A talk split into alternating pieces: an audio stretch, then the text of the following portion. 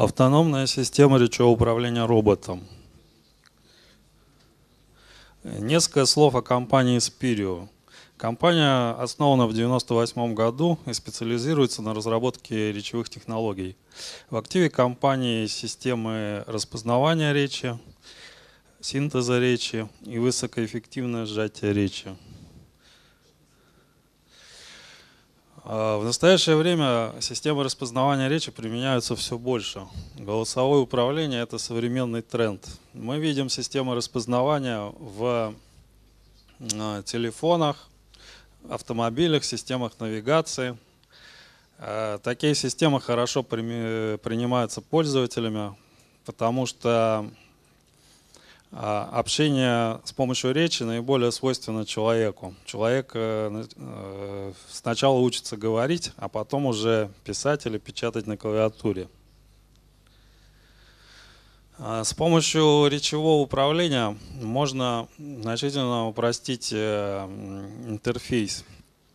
Вообще по психофизиологическим исследованиям любой тип интерфейса, в частности визуально-тактильный, имеет свою пропускную способность, при превышении которой человек э, начинает делать ошибки.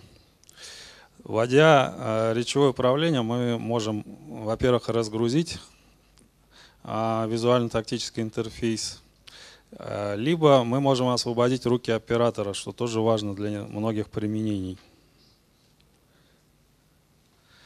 Вообще говоря, система распознавания, существующая сейчас, можно разделить на три класса условно. Это система диктовки, которая позволяет вводить любой текст голосом. Система голосового поиска, которая позволяет формировать э, голосом запрос.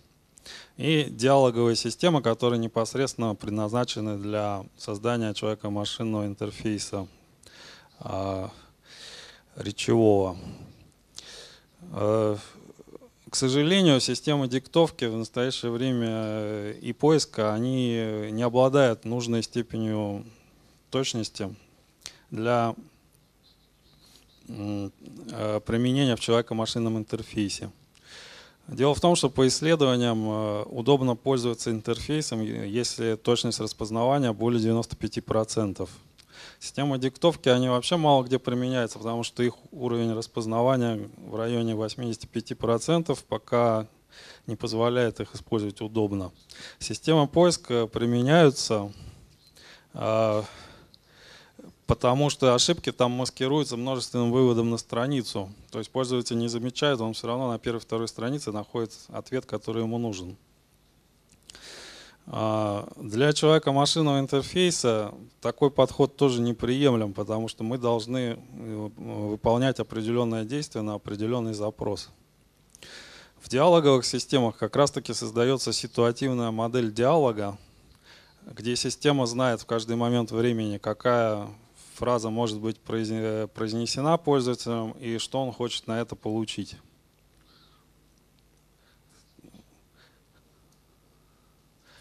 А все системы распознавания, э, общая структура их, в общем-то, общая, похожая.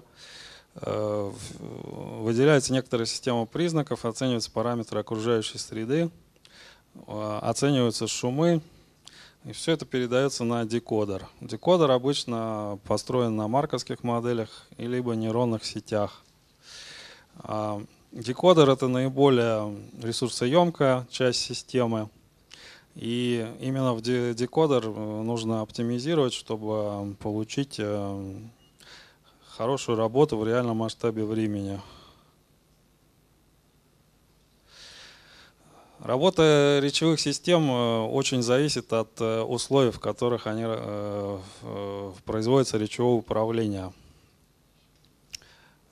шумы, уровень шумов может драматически ухудшать качество распознавания. А, поэтому тестирование систем необходимо проводить в условиях, в которых они будут использоваться.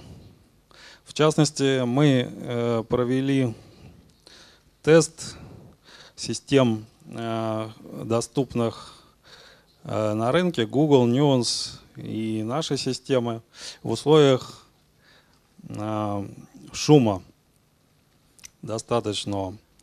Э, словарь был абсолютно простой, цифровой.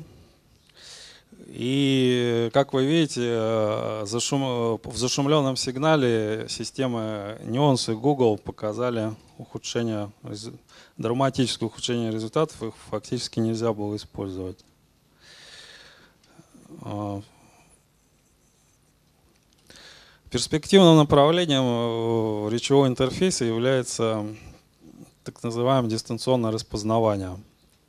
Большинство, большинство систем сейчас рассчитаны на восприятие речевых команд непосредственно от э, непосредственной близости от микрофона. А, однако это не всегда удобно, особенно когда робот перемещается. Э, необходимо иметь возможность управления роботом на расстоянии хотя бы полутора-трех метров.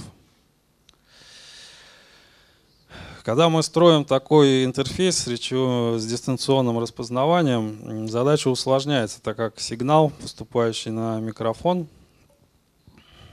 складывается э, с источниками шума, которые могут быть и ближе, чем говорящий, а также с отражениями этих шум, шумов от э, стен. Сам сигнал отражается от стены и тоже поступает на микрофон. В общем, сигнал значительно искажается. И дистанционное распознавание – это такая отдельная задача, которая э, должна решаться существенным усложнением алгоритмов распознавания. Кроме того, очень важно в данном случае детектировать непосредственно речевой сигнал. Известно, что самым эффективным способом э, инициации начала э, речевого сигнала является кнопка. Этот подход используется в автомобилях, допустим. Но в данном случае это было бы неудобно. Нужно носить все время с собой некую кнопку. Поэтому необходимо строить алгоритмы, э, которые на основе акустической и, возможно, видеоинформации э, могут вычленить э, речевой сигнал из общего шума.